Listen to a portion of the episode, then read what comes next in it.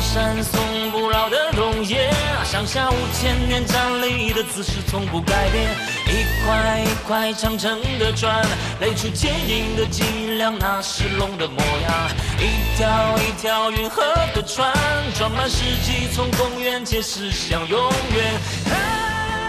北京时间十二点零七分，这里是正在直播的文艺大家谈，来自中央人民广播电台文艺之声。各位好，我是小东。各位好，我是小昭。九百六十万平方公里，祖国的大好河山，您都去过哪儿呢？啊，每个人呢都有自己的家乡啊，对自己家乡有一份热爱。而您的家乡又有哪些视角可以观看到呢？即便你是个旅游达人，可能行过万里路，看过祖国每一处美景，但是你是否尝试过从天空中俯瞰这个视角呢？相信大多数人啊都没有这个机会。而就在三月三号，由中央广播电视总台正式播出的纪录片《航拍中国》第二季开播了。从空中去俯瞰美丽中国，也成为了可能。纪录片《航拍中国》的拍摄是迄今为止我国规模最大、范围最广、飞行航时最多的空中拍摄行动。第二季开播，首集仅仅腾讯视频的单网播放量就已经超过了一百六十万，豆瓣评分八点六。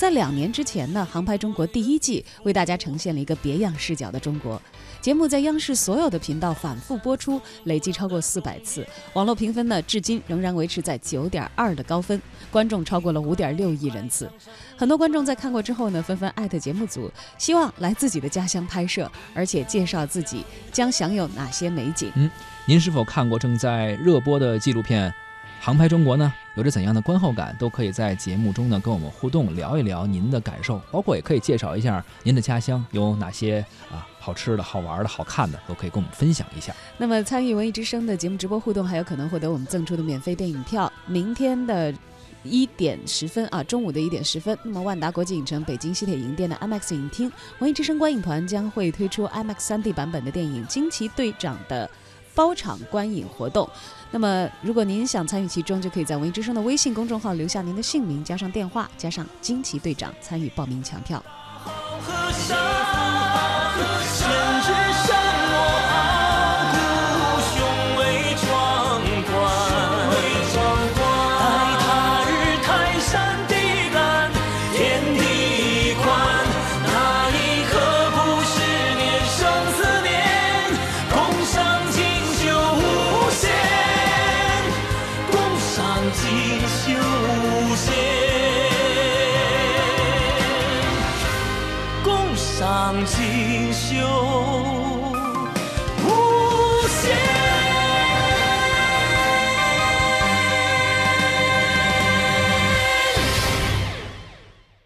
见过什么样的中国？是九百六十万平方公里的辽阔，还是三百万平方公里的澎湃？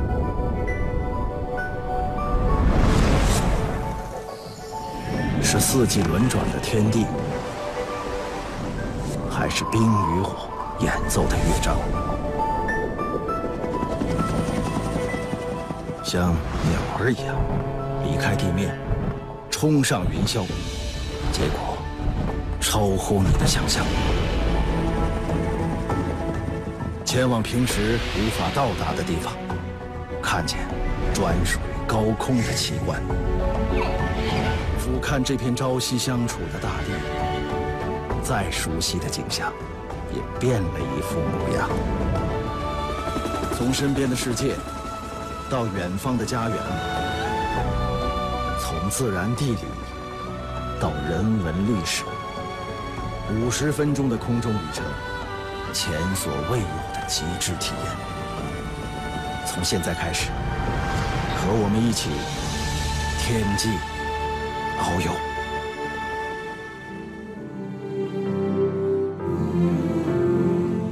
您正在收听的是《文艺之声·文艺大家谈》，今天咱们关注的是《航拍中国》第二季正在热播。还记得在一年之前啊，二零一七年的一月二十八号，《航拍中国》当时第一季播出了，很多观众啊就为之一振。第一季呢是在新疆、海南、黑龙江、陕西、江西、上海六个单元中，展现了中国东南西北中截然不同的地形地貌、气候环境还有自然生态，以空中的视角去俯瞰中国，立体化的展示了中国的历史、人文、地理风貌还有社会形态，让观众啊以一个全新的角度去看到美丽中国、生态中国还有文明中国。呃，跟其他这个类似风格的纪录片相比较呢，其实航拍中国的最大看点是在它的空中俯视的视角啊，全方位立体化的去展示中国历史人文景观。这部由中央广播电视总台推出的纪录片将会拍摄三十四集，涉及二十三个省、五个自治区、四个直辖市和两个特别行政区。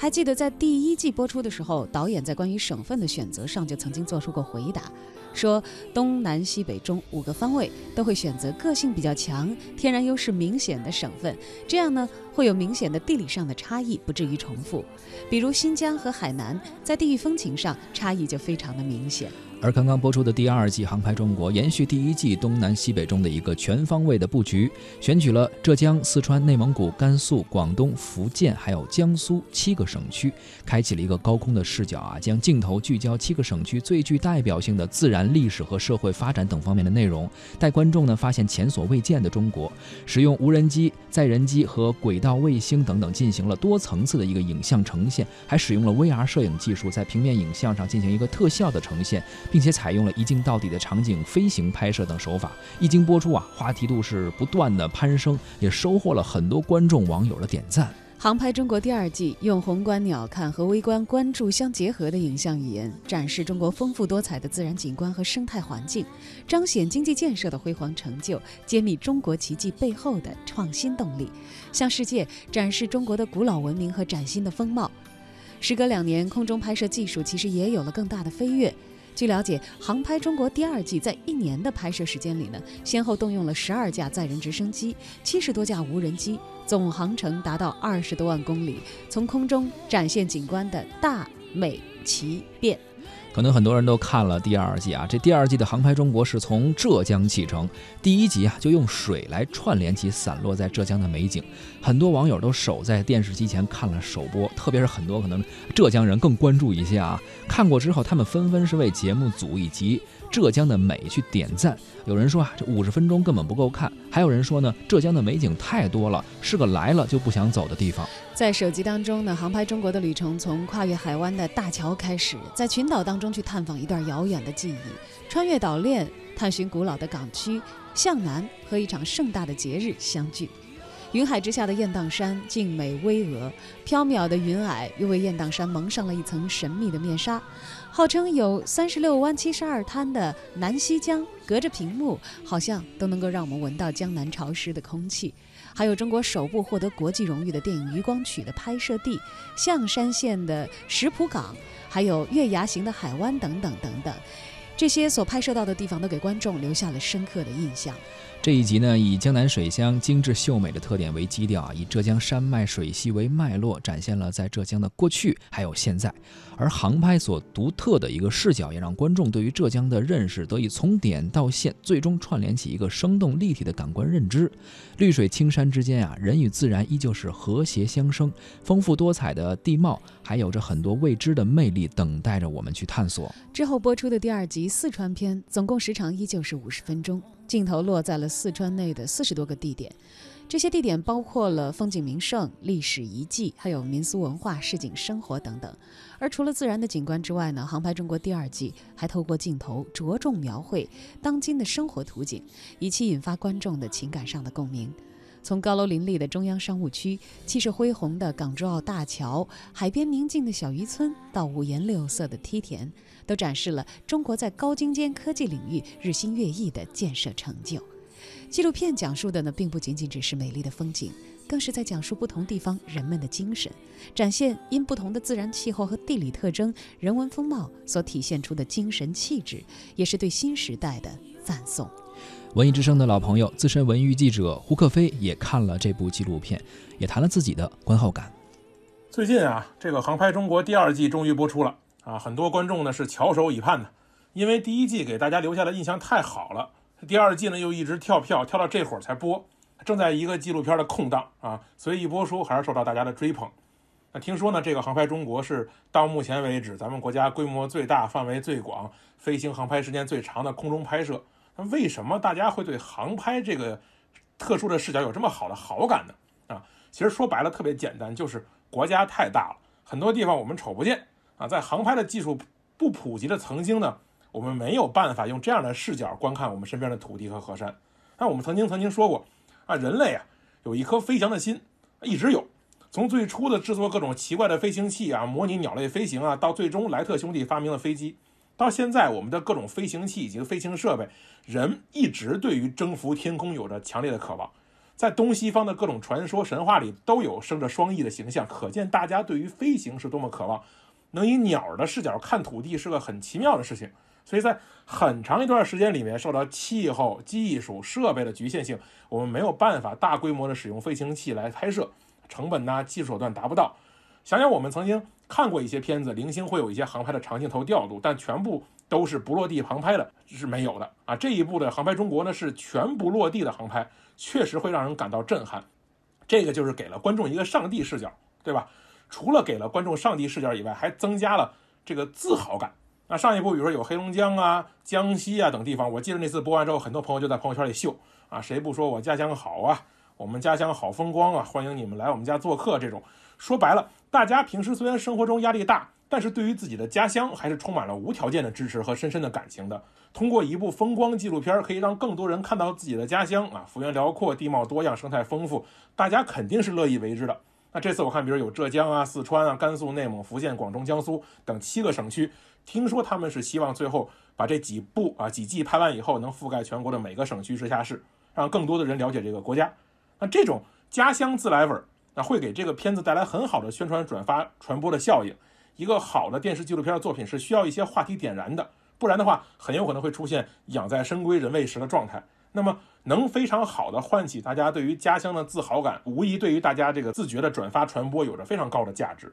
再其次呢，就是拍摄中啊，我认为航拍这个手法可能大概是对自然生态最无损的一种方式了。那咱不能较劲啊，说这个飞机的噪音把鸟惊着了什么的啊，咱别较劲。在不较劲的情况下，我觉得航拍对于自然环境的影响相对较少，对于生态破坏相对较少。比如咱这这这次这第二第二季里面有四川那一集，我印象很深。里面先拍了四姑娘山啊，雪山是怎么宏伟，这四个山叫什么名儿啊？什么怎么是登山爱好者的这个入门？随着镜头一转，四姑娘山的背面呢是这个卧龙保护区啊，这个这种大熊猫。其中就拍到一个野外正在野外训练的一只雌性熊猫，旁白就说了，说呢，因为呢这个幼崽啊对自己保护的很好，所以藏起来了，所以镜头呢是捕捉不到，只能拍到熊猫妈妈。哎，我觉得这就挺好，它最小余地的维持自然生态的最佳状态，我拍不到，我就实话实说，我拍不到啊，不是因为我不能下去薅它出来，是因为我希望最好的保持它们在野外自然状态，让它们不受惊扰。哦，远远的通过天上划过的镜头。啊，来捕捉他们的一些动作，我觉得这个天我还挺受用的，因为之前看了很多自然纪录片，后来发现他们都是摆拍的。啊，动物为了配合片子中的故事，受了挺多委屈。我觉得尊重自然，展示自然，用最小的余地让大家直观的感受中国。那么航拍中国是做到这一点的。当然了，我说这些好处，作为我这种比较刺儿的、比较挑剔的观众，还是会有一些建议的。虽然说瑕不掩瑜吧，但是说来还是跟大家分享，就是在航拍中，因为航拍不落地，它会导致。镜头长时间的停留在一些景象中，虽然有切换，但还是很平淡，有时候会出戏，注意力没有办法特别集中，感官刺激不强烈。有的时候呢，镜头切换有点碎，背景音乐的处理也不是特别舒服，很多的音乐被处理得很凌乱啊。虽然说我能听出来说有长调啊，有民歌，有戏曲的元素，但是融合起来还不是特别完整，稍微对于这个感官有些障碍。那说白了呢，是因为我们平时看习惯了那些有故事、有剧情、有有内容的纪录片，看这种稍微有点白。或者有点平的，还是不太习惯。最后我想说，如今的纪录片不管是什么题材，想要收取得高的收视率，根本的原因是和社会总体的需求是分不开的啊。现在其实我们社会的消费主体是年轻人，而大家很多时候对于年轻人是有误会的，大家都认为说年轻人就是去做那些快娱乐，消费那些垃圾文化消费产品啊，不去看这些严严肃的东西。其实大家对于这个年轻人是有误会的，年轻人消费严肃题材。其实是很正常的，很多孩子和学生都对这些严肃题材很有兴趣，而且实际上新一代网民比最早那一代眼界要开阔得多啊，对于内容的需求也更多样。那当初级的娱乐被被手游啊、啊综艺啊、娱乐满足了以后，这种高级需求的出现是很正常的啊。虽然说从《舌尖上的中国》到我在故宫修文物，再到航拍中国，产生了不少爆款。但是我认为，我们国家的纪录片在盈利模式上还是没有太多探索的，纪录片也远没有到爆火状态啊，并没有很多资本方要投资纪录片，纪录片如今也缺少一些社会的助力啊，热钱还没有看到纪录片这片不知道是红还是蓝的海，但是我认为这没准是个好事儿。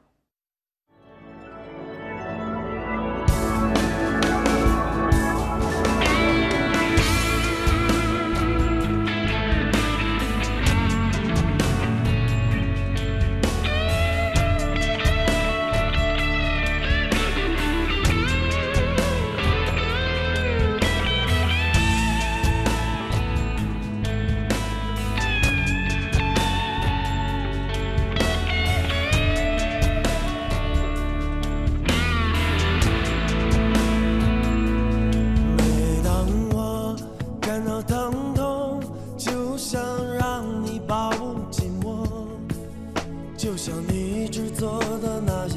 触摸我的灵魂。每当我迷惑的时候，你都给我一种温暖，就像某个人的手臂紧紧搂着我的肩膀。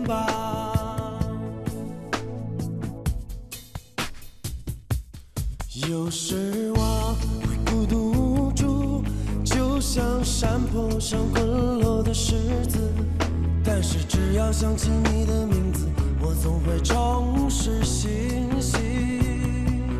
有时我会失去方向，就像天上离群的燕子。可是只要想到你的存在，就不会再感到恐惧。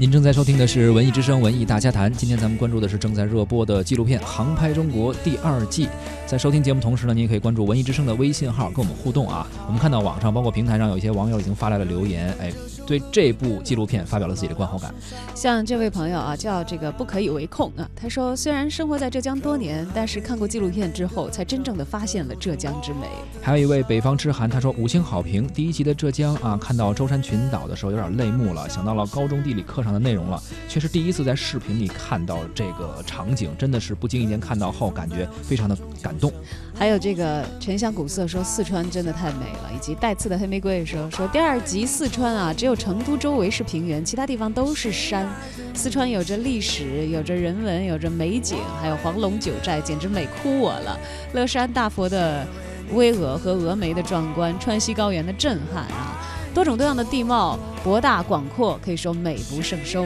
还有一位朋友大鱼，他说很好看，从完全不一样的视角，像鸟一样去俯视祖国的大好河山，排列整齐的房屋、古镇，还有繁华热闹的大城市，还有荒无人烟的地方呢，都让我非常的开眼界。更震撼的呢，还是这些美景。就算不能够亲身去到这些地方，但是呢，用这样的一个方式，通过纪录片来看，也是足够了。还有这位朋友，他说。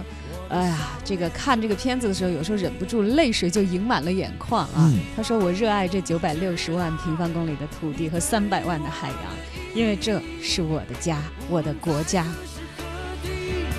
你就像